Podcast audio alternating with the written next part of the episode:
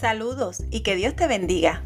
Esto es Buenas Nuevas para Todas, el espacio donde queremos bendecir tu vida ofreciendo herramientas de crecimiento espiritual y personal para que vivas la vida que Dios diseñó para ti. Así que, comencemos.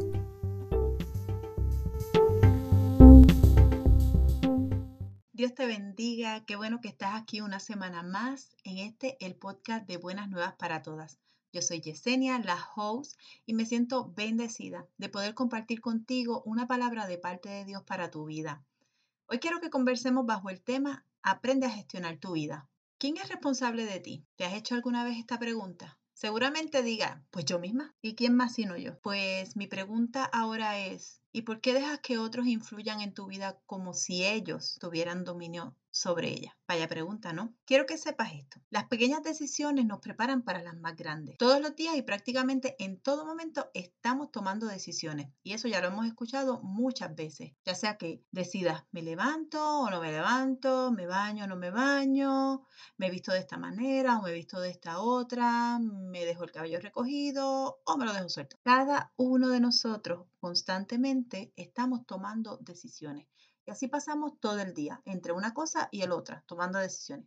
Lo cierto es que las decisiones son una parte fundamental de nuestro día a día y son una parte fundamental dentro de nuestros procesos. Y de seguro en la vida nos vamos a topar con unas decisiones quizás no tan triviales como las que acabo de mencionar, sino que van a ser unas decisiones que van a determinar cómo van a ser nuestras próximas temporadas. O sea, que son decisiones que tienen mayor impacto en nuestra vida futura. Y aunque es real que si nos llenamos de valor, podemos enmendar muchas de las decisiones que ya hemos tomado, lo cierto es que la mayoría de nosotros pensamos que una vez tomada una decisión, como que ya no hay vuelta atrás, ya no se puede cambiar. Y quizás por esa razón es que muchos de nosotros, o que muchos, ¿verdad?, se mantienen en un estado de vida, ya sea en el trabajo, ya sea en un lugar donde, en el lugar donde viven, ya sea haciendo algo que realmente no les encanta, de hecho puede parecer bien poco agradable, no les gusta para nada, pero como no encuentran la manera de salir de esa situación, pues se quedan pensando, pues esta es la decisión que tomé, pues aquí me debo quedar. Y yo creo que es tiempo de comenzar a pensar que nuestras decisiones son importantes, pero también el no decidir ya es una decisión tomada. Estamos tomando una decisión de no decidir realizar el cambio que nuestra vida necesita.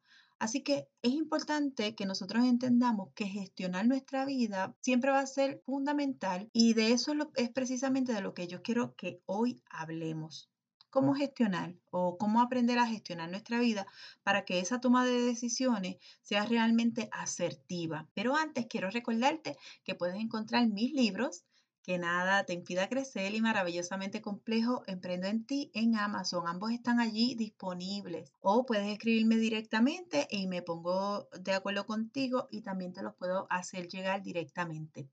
También sabes que ya comenzamos con nuestro programa de mentoría, si de verdad quieres experimentar un cambio en el curso en el que llevas tu vida. Yo sé que a veces estamos tan abrumados con todo lo que nos está pasando, con muchas situaciones que llegan a nuestra vida. Yo quiero que tú sepas que no estás sola. De verdad, Dios ha puesto esto en mi corazón para ayudar a esas mujeres que sienten que se ahogan dentro de sus propias situaciones dentro de su falta de manejo de tiempo, dentro de su falta de manejo de recursos. Estamos para servirte es un programa de mentoría de ocho semanas donde vamos a estar trabajando de tú a tú con cada una de esas situaciones que yo sé que se presentan en nuestra vida, que nos abruman.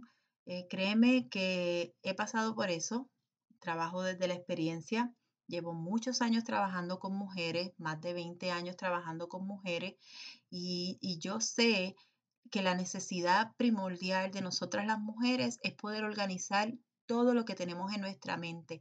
Nos abrumamos por la cantidad de pensamientos, de ideas que llegan a nuestra mente y que no sabemos cómo trabajarlas, cómo gestionarlas.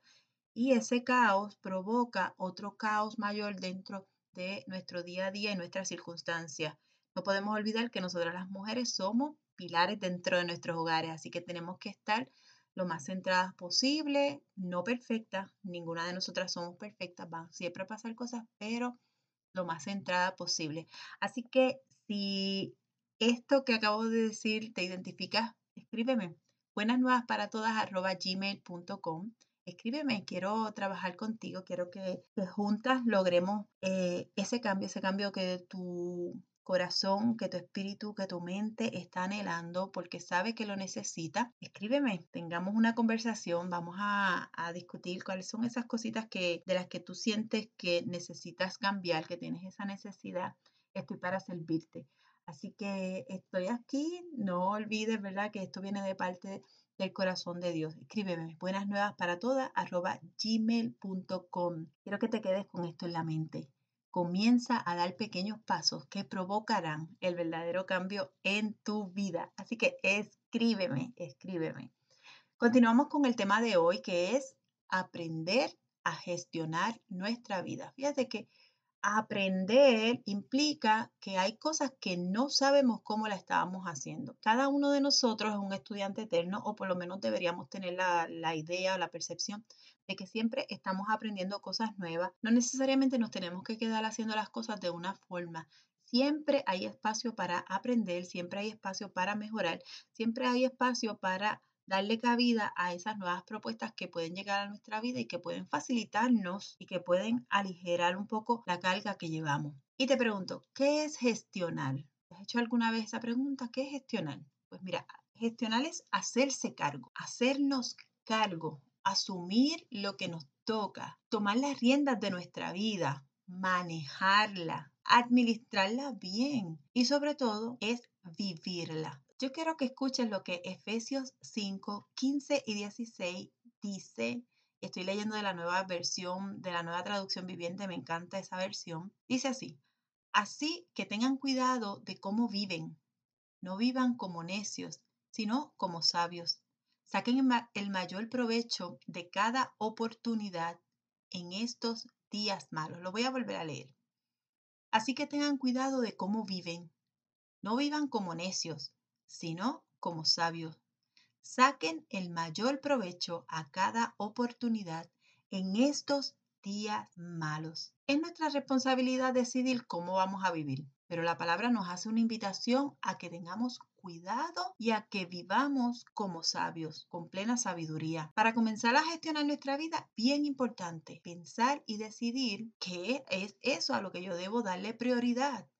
¿Qué es lo importante para qué es lo que ahora mismo, si yo te dijera, eh, solamente puedes traerte las cinco cosas o personas, los, cinco objetos más valiosos. No, no me gusta tanto usar la palabra objeto, ¿verdad? Porque las personas no son objetos, pero tus cinco prioridades y las demás las tienes que dejar. ¿Cuáles serían esas cinco? Cada persona es un mundo y cada uno tiene sus diferentes prioridades, pero es necesario que nosotros comencemos a cuidar cuáles son las nuestras. Y para saberlo, lo más importante que nosotros debemos entender es que nosotros tenemos tres áreas a las que nosotros debemos prestarle mucha atención y a las que debemos mantener saludables en igualdad de condiciones, las tres áreas, tanto la física, la emocional como la espiritual. Si no aprendemos a manejar nuestras tres áreas, ¿sabes lo que va a pasar? Que siempre vamos a sentir que algo nos falta. Ninguna es mayor, ninguna es menor que la otra, todas son igual de importantes y debemos mantener y darle la atención que merece a las tres en igualdad de condiciones. Si pasas mucho tiempo cuidando de tu cuerpo, de tu cuerpo físico, al gym, te alimentas bien, eh, haces ejercicio, descansa, pues lo más probable es que te vemos por ahí, tú eres una persona que goza de una muy buena salud física y que probablemente tenga una expectativa de vida mayor a la del resto. Y eso es bien probable porque los estudios dicen que si nosotros cuidamos nuestro cuerpo, descansamos, nos alimentamos bien y hacemos ejercicio, pues la expectativa de vida va a ser mayor porque no vamos a estar sufriendo de tantas enfermedades. Pero si dejas de cuidar tu vida emocional o si dejas de cuidar tu vida espiritual, es bien probable que aunque tengas el mejor cuerpo y la salud física para vivir 100 años, sientas que no tienes ni el deseo ni el propósito que permitan o que tú sientas que tu vida tiene sentido. Si por el contrario descuidas tu cuerpo físico, pero alimentas el espíritu o tu lado emocional, probablemente estarás batallando con ciertas afecciones que no están relacionadas necesariamente a la edad, sino a la falta de cuidado de tu cuerpo físico. Lo que quiero que entiendas es que las tres partes son importantes. Por complejo que parezca, pues nosotros debemos estar conscientes de la responsabilidad que tenemos de cuidarnos. Nadie más tiene esa responsabilidad. Por eso comencé este podcast preguntándote quién es responsable de ti. Cuando dejas que tu pareja o que tus hijos o, que cualquier persona externa afecte la manera en cómo te sientes, es porque realmente estás delegando en ellos tu parte emocional. Si permites que alguien externo a ti diga lo que quiera decir, cada persona es un mundo, como ya lo hemos dicho, y cada cual puede tener una opinión, pero si tú dejas que esa opinión que alguien dice de ti te afecte, estás delegando en esa persona tu aspecto emocional. Si alguien critica tu estado físico y tú te sientes menos por eso, tus emociones están atadas al que dirán de otro, por lo tanto tú no estás tomando en consideración ni te estás haciendo cargo de tus emociones, sino que estás permitiendo que lo que otro diga sea más importante que lo que tú misma piensas de ti. Por eso es que cada una de nosotros debemos fortalecer esa área emocional en el sentido de que sin importar lo que otros digan, recuerda, todo el mundo tiene derecho a una opinión pero esa opinión está basada en sus propias creencias, no, real, no, no es realmente lo que tú eres. Tú sabes quién eres. Ahora, si tú no sabes quién eres es porque estás delegando tu parte emocional a lo que digan otros y eso es bastante peligroso. Si cada vez que tú escuchas por ahí eh, una predicación, una canción, y, y yo quiero ser bien responsable con esto, nosotros es buenísimo, a mí me encanta escuchar diferentes personas hablar sobre la palabra. De hecho, esto es lo que hago, ¿verdad? Pero yo tengo la responsabilidad también de educarme con respecto a la palabra, de buscar a Dios en intimidad. ¿Por qué? Porque lo mismo que puede, que puedo, por ejemplo, estar yo hablándote acerca de lo que dice la palabra, alguien, o vamos a poner, no, ni siquiera creas en mí, yo puedo estar equivocada, pero si tú tienes plena comunión con el Señor, tienes conocimiento de la palabra, haces lo que te corresponde, tú no estás delegando en mí o en otras personas tu aspecto espiritual, sino que tú te haces cargo de tu aspecto espiritual y lo complementas con lo que escuchas de otras personas, con otras predicaciones, lecturas o incluso canciones, alabanzas, lo complementas, pero tu parte espiritual te haces cargo tú de ella. Asimismo, tu parte física. Si tú esperas que otras personas se hagan cargo de ti en el aspecto físico y come esto, no comas aquello, haga ejercicio, no lo haga, eh, ve a la cita médica, no vaya, estás delegando tu parte física a otra persona. Lo que implica todo esto que te estoy diciendo es que tú no te estás haciendo cargo. Es abrumador, es difícil de entender, pero la realidad es que cuando dependemos en cualquiera de nuestras áreas de que otra persona asuma la responsabilidad de lo que yo debo sentir, de lo como yo me debo sentir, como yo debo ser, de mi parte espiritual, incluso de mi parte física, estoy me estoy perdiendo, me estoy perdiendo a mí misma. Y es importante que nosotras entendamos que parte de lo que es gestionar nuestra vida es asumir esa responsabilidad. ¿Por qué? Porque no todo el mundo va a venir a nosotros con buenas intenciones. Por lo tanto, yo no puedo dejar que todo el que venga determine quién yo soy. No, el que viene a mí puede decir, pensar, hacer lo que quiera, pero como yo sé quién soy, nada de eso va a mover mi vida.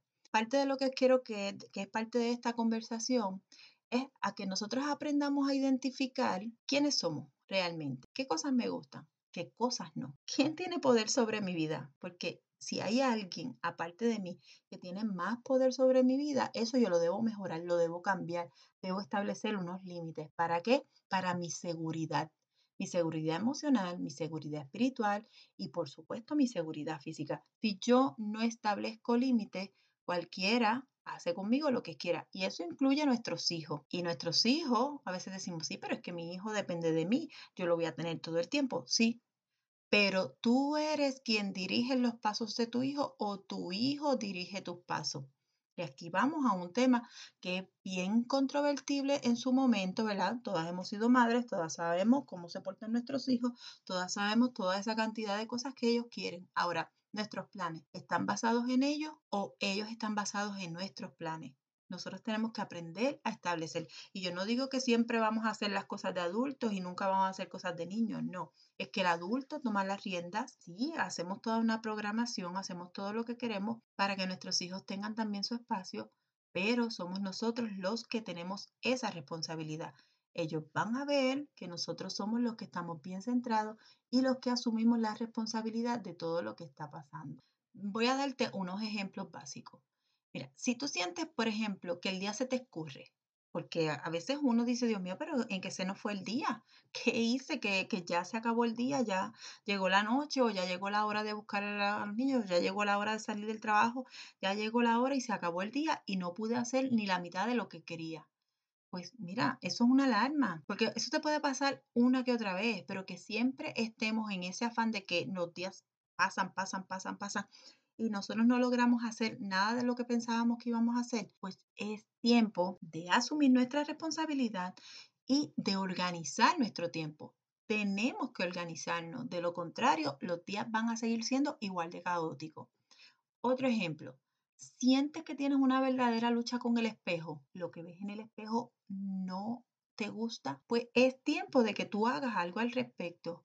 O te amas tal como eres o empiezas a hacer cambios hasta hacer de manera saludable, claro está, hacer los cambios que tú requieres o que tú piensas que necesitas para ver esa imagen como tú la, la visualizas. Claro, cambiar nuestra imagen, la imagen que vemos en el espejo, es un proceso no solamente físico, es un proceso emocional. Somos perfectas, somos hermosas, somos amadas, pero somos perfectas, hermosas y amadas desde la óptica de Dios.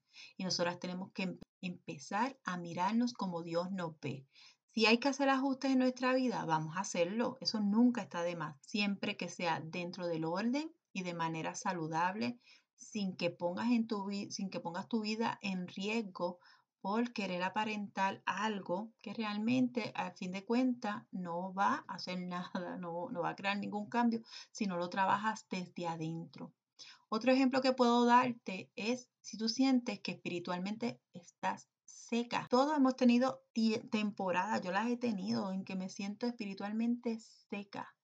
Que a veces no, eh, no sé, no sé, Padre, no sé ni qué decirte porque estamos tan desconectadas de nuestra fuente, es Dios, que no, a veces no sabemos ni cómo empezar una simple oración con nuestro Padre. Pues es tiempo de tomar acción.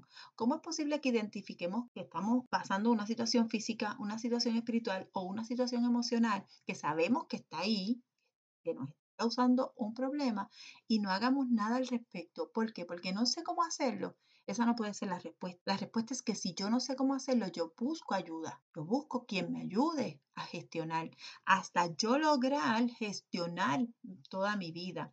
Recuerda que gestionar es hacerte cargo. Y tú tienes que hacerte cargo de tu vida porque de nada te sirve tratar de hacerte cargo de la vida de tus hijos, de la vida de tu esposo, de la vida de todo el mundo, si de ti no te has hecho cargo. Pedir ayuda es necesario. Y yo, ¿verdad? Sé de dónde venimos y nuestras madres, nuestras abuelas nos decían que, que nosotras somos Superwoman, Wonder Woman y que todo lo podemos hacer sola. ¿Y sabes qué? Eso no es verdad. No lo podemos hacer sola. Si Dios hubiese pensado que nosotras lo hubiésemos podido hacer sola, pues hubiese creado a la mujer a su imagen y semejanza y nunca hubiese creado un hombre. No podemos hacerlo sola. De hecho, si él hubiese pensado que no necesitábamos de más nadie, pues hubiese hecho a Adán y a Eva y se acabó, porque ya ellos son más que suficientes, los podía hacer eternos, que no murieran nunca. Él es Dios y él podía hacer como quiera. No, la verdad es que sí nos necesitamos. Podemos comenzar a aprender a delegar cosas. Lo único indelegable, ¿sabes qué es? Es el amor. Eso, por más que ustedes quieran, tienes a tus hijos, la vida va a pasar, ellos van a crecer y lo único que recordarán es el tiempo que pasaron contigo. Que les compraste tal y cual, eso pues, se podrán acordar a lo mejor en una reunión familiar, pero jamás sentirán en su corazón la emoción de haberse sentido amados, cuidados, protegidos por ti la parte de estar conectada con ellos. Es la única parte que tú no puedes delegar. Todo lo demás se puede delegar, todo lo demás se puede buscar quién, quién nos ayude a hacerlo. Pero la parte de amar no la podemos delegar. ¿Quieres amar a Dios? Lo tienes que hacer tú. ¿Quieres amarte a ti misma? Lo tienes que hacer tú. ¿Quieres amar a tus hijos, a tu esposo o a alguien más? Lo tienes que hacer tú misma. Pero a veces sentimos que no somos suficientes porque estamos tan enfocadas en cosas externas y el amor lo único que requiere es que estemos ahí. Más nada. Cuando ustedes piensan, eh, vamos a poner un ejemplo de nuestras parejas. ¿Qué es lo único que yo quiero de mi esposo, a quien amo con la vida? Que esté conmigo. No quiero más nada. Si nos podemos tomar un café juntos y hablar un rato, pero es compañía, es que estemos ahí. Yo no necesito que Él venga a salvarme, ni que me mantenga, ni que haga las cosas por mí, que esté conmigo. Que si vamos a criar a nuestras hijas, las criemos juntos. Que si vamos a tomar una decisión con respecto a nuestra, a nuestra casa, la tomemos juntos. Que si necesitamos hacer una, unos arreglos o unas compras, lo hagamos juntos. Es compañía. ¿Qué es lo único que necesitan tus hijos? A ti, tu amor, tu cuidado. No necesitan más nada y a veces nosotros nos complicamos pensando que es que necesitamos muchas otras cosas. Ya, deja de castigarte y vamos a comenzar con nosotras mismas. Vamos a trabajar. Empieza trabajando contigo y voy a hacerte tres recomendaciones para que empieces a gestionar tu vida de manera asertiva. Lo primero que te recomiendo es que hagas un inventario de tus creencias y esto va a tomar tiempo y a veces puede ser muy doloroso. Pero a veces llevamos en nuestra mochila de la vida tantas creencias heredadas que más que ayudarnos nos retrasan. Y voy a darte un ejemplo. Antes las mamás pensaban que ellas eran las que tenían que hacerlo todo. Ser las primeras en levantarse cada día, darle de comer a todo, mantener la casa inmaculada, atender al esposo como si fuera un hijo, estar de punta en blanco para cuando el marido llegara a casa, etcétera, etcétera, etcétera. Esas eran nuestras madres. Pensaban que todo tenía que estar perfecto. De hecho, cuando la mujer empezó a trabajar, la condición era, puedes ir a trabajar, pero no puedes abandonar los quehaceres del hogar como si eso fuera posible para un ser humano ocuparse de tanto. Pero ese acuerdo estuvo vigente por muchas décadas. Yo creo que todavía hay mucho de ese pensamiento por ahí, de que la mujer puede trabajar, tiene que hacerse cargo de todo en la casa, tiene que hacerse cargo de todos los hijos y no chistar, no llorar, no decir nada, ¿verdad que sí? Eso es una falsa creencia y nosotros tenemos que empezar a quitar esas creencias de nuestra mochila porque eso nos retrasa. Nosotras podemos comenzar a delegar, nosotras podemos comenzar a pedir ayuda. Hoy, por lo menos sabemos que no tenemos que hacer tanto en la casa. esta semana estuve leyendo un libro y la primera recomendación que ella daba, si puedes permitírtelo, contrata una asistenta. Y yo, ¿what? ¿Sí? Ella dice, contrata una asistenta, esa persona que vaya por lo menos una vez a la semana y te ayude a limpiar tu casa.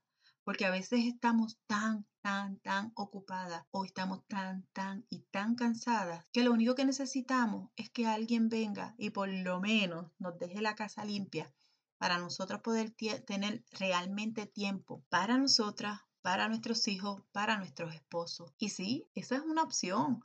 Antes era impensable para nuestras madres y menos para nuestras abuelas que alguien llegara a nuestra casa a que la limpiara. Eso era impensable. De hecho, el pensamiento era, si metes una mujer a limpiar tu casa, te quitará el marido. Ese era el pensamiento, porque están acostumbradas a que todo lo tenían que hacer por ellas mismas pues esas creencias se pueden ir sacando de la mochila para que haya espacio para las nuevas creencias. Las nuevas creencias es no puedo hacerlo sola todo. Puedo pedir ayuda. Mi esposo puede ayudarle en las cosas. Aunque yo les digo la verdad, nosotros hemos visto un cambio bien hermoso en la vida de muchos hombres que se están ocupando de ser padres de verdad, de, trabajar en igualdad de condiciones con nosotras, mano a mano. Así que eso sí se está dando paulatino, poco a poco, pero nosotras somos las que tenemos que empujar ese cambio realmente. La otra creencia que tú puedes empezar a quitar de tu mochila es que no necesariamente tienes que hacer lo que te gusta. No, saca esa creencia de la mochila. Haz lo que te gusta hacer. Haz lo que te gusta hacer. Haz lo que más te gusta hacer. Y lo demás, aprende a pedir ayuda ya sea que pagues por algún servicio o que tu esposo se haga cargo o que pidas ayuda a alguien que lo haga por ti, hazlo, pide ayuda. Gestionar tu vida al pedir ayuda es una manera también muy sabia de poder vivir y de amarte. Mi segunda recomendación es que priorices. Priorizar es dar valor a lo que verdaderamente te llena. Es encontrar el propósito en todo lo que hace. Y aquí viene la pregunta de los 64 mil chavitos. ¿Cómo podemos hacerlo cuando no estamos claras de qué es lo que queremos o qué es, cuál es nuestro propósito o de para qué vinimos o para qué es que servimos? Te recomiendo que hagas las siguientes preguntas. Ser muy honesta contigo.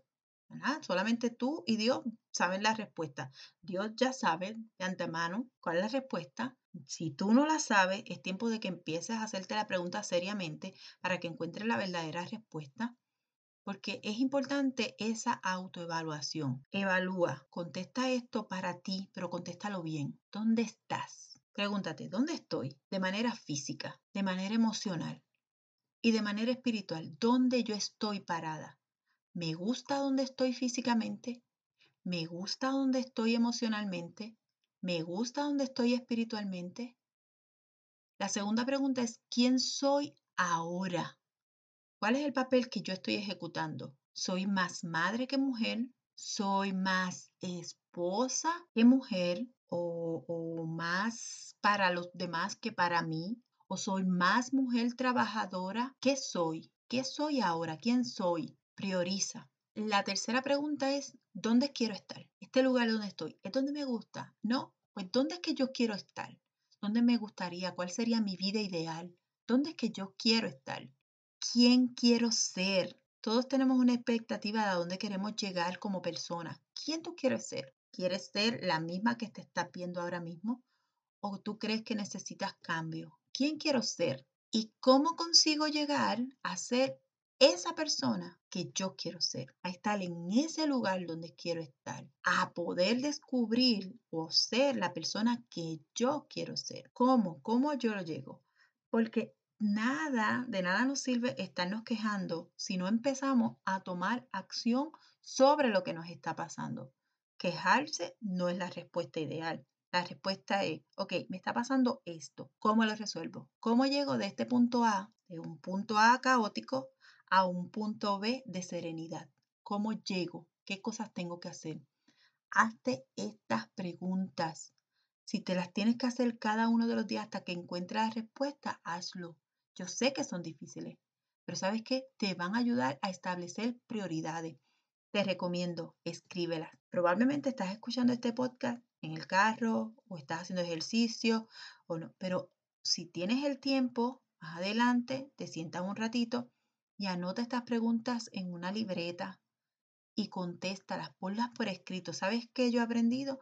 Que lo que ponemos por escrito se materializa y nuestra mente, nuestro cerebro, que es súper brillante, somos inteligentes por este cerebrote que el Señor nos ha regalado. ¿Sabes lo que hace? El cerebro ve eso que escribimos y se organiza. Se organiza y vas a sentir el efecto de cómo el cerebro se va organizando. Probablemente parte de la razón de que tú no te sientas bien contigo mismo y con la vida que llevas es que tú no te has puesto a analizar la realidad en la que estás viviendo. Y probablemente esa realidad que te desagrada tanto, una vez la veas escrita y contestada en esas preguntas, vas a poder decir, oye, pero ¿por qué yo estoy sometiéndome a esto cuando yo puedo hacer esto otro? Eso es gestionar tu vida. Eso es tomar decisiones para ti. Priorizar es fundamental para saber el camino a seguir. Mira lo que dice el Salmo 25.4. Salmo 25.4 dice, muéstrame la senda correcta, oh Señor señálame el camino que debo seguir. Nosotros necesitamos claridad, pero esa claridad tiene que ser intencional. ¿Recuerdan la palabra? Intencional. Debemos ser intencionales en la búsqueda de esa claridad y el Señor está dispuesto a mostrarnos a nosotros el camino.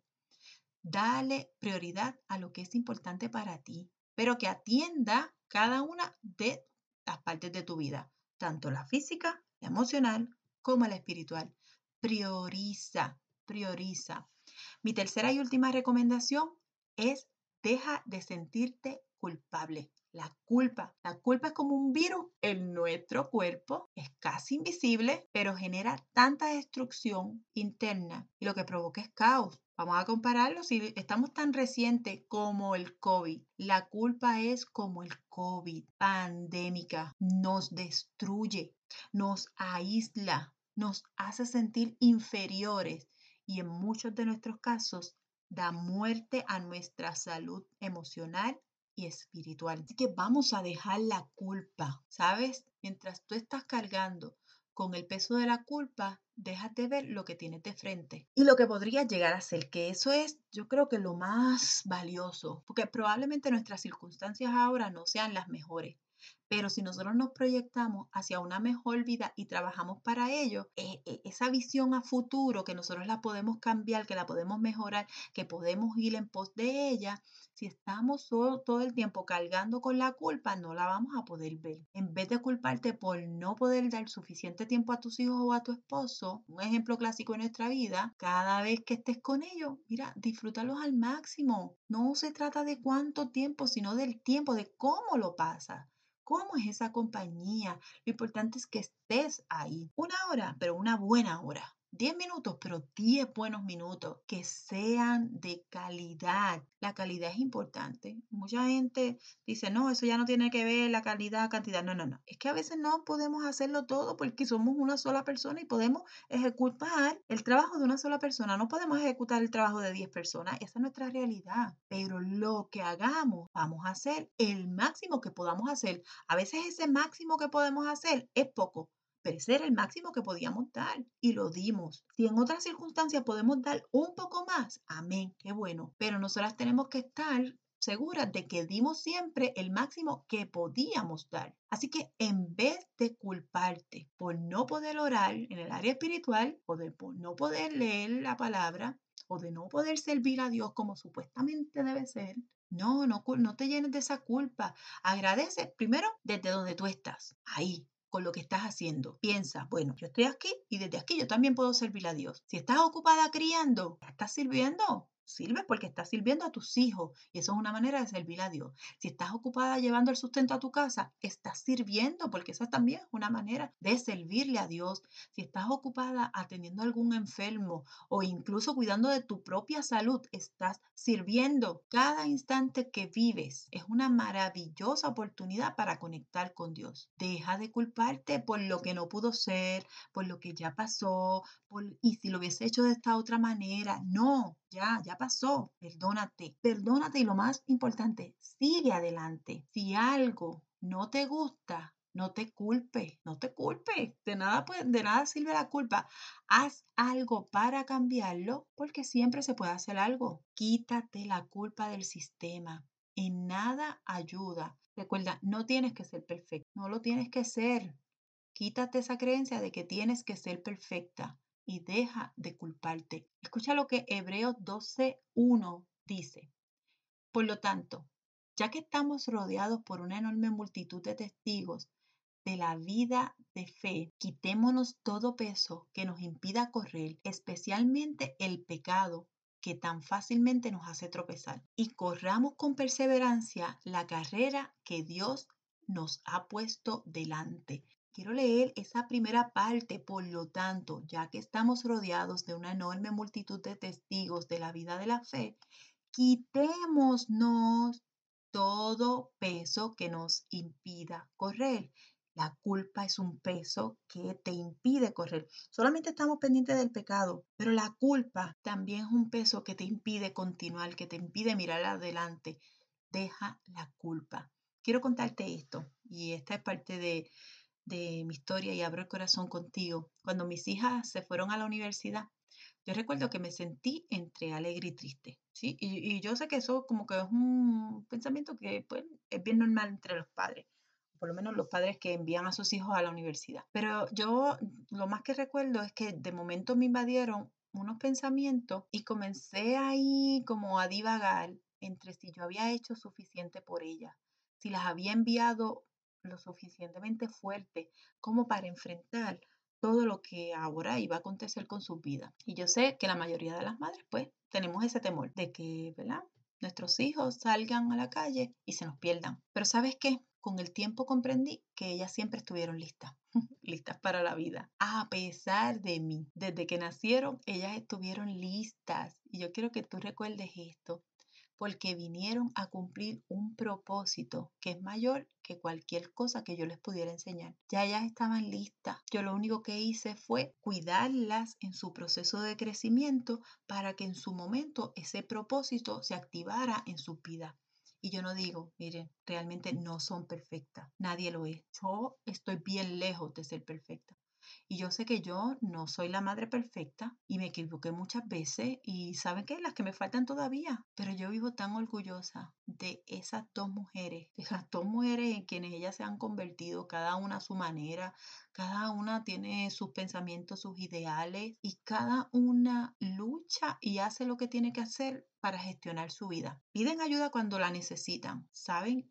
Y cuando ellas consideran necesario, ellas vienen y piden ayuda. Pero la mayoría de las veces ya ellas saben cómo actuar y cómo gestionar sus propias vidas. Y lo más que amo de ellas y lo más que amo de todo este proceso de madre es que sin importar qué hacen o dónde están, siempre encuentran el camino a casa. Y eso me encanta, ya sea físico, ya sea emocional o sea espiritual, ellas saben que en casa son más que bienvenidas y que tienen a mamá y a papá que oran y que velan por ellas en todo el tiempo. Ya ellas son adultas, ya son grandes y yo sé que van a seguir su vida, ya eso es un hecho y yo, ¿verdad? Lo tengo que asimilar, pero siempre van a ser las niñas de casa. Y así, así es nuestra relación con Dios. Así debe ser esa relación. Dios quiere, que Dios quiere tener contigo. Haz tu vida, toma tus decisiones, confía en el proceso, confía que tu Padre siempre está ahí cuidando de ti, sé sabia, aprende a gestionar tu vida, prioriza, quítate la culpa, haz lo que tengas que hacer, toma decisiones y nunca olvides Nunca olvides que siempre tienes el camino para regresar a la casa de tu Padre. Yo te bendigo, oro al Señor para que esta palabra haya sido de bendición para ti. No olvides que lo más valioso que tú tienes en tu vida eres tú misma, tú misma. Eso es lo más valioso. Dios depositó en ti la responsabilidad de cuidarte, de gestionarte, para que puedas volver a Él como Él te soñó, como Él te diseñó. Así que te bendigo, Dios te bendiga. Recuerda que puedes escribirme a buenas nuevas para todas gmail.com te bendigo, espero que lo hayas disfrutado. Comparte este episodio con otras vidas que yo sé que va a ser de mucha bendición porque hay muchas vidas necesitando escuchar palabras y necesitando organizar su vida. Dios te bendiga. Hasta la próxima semana en el nombre de Jesús. Bye.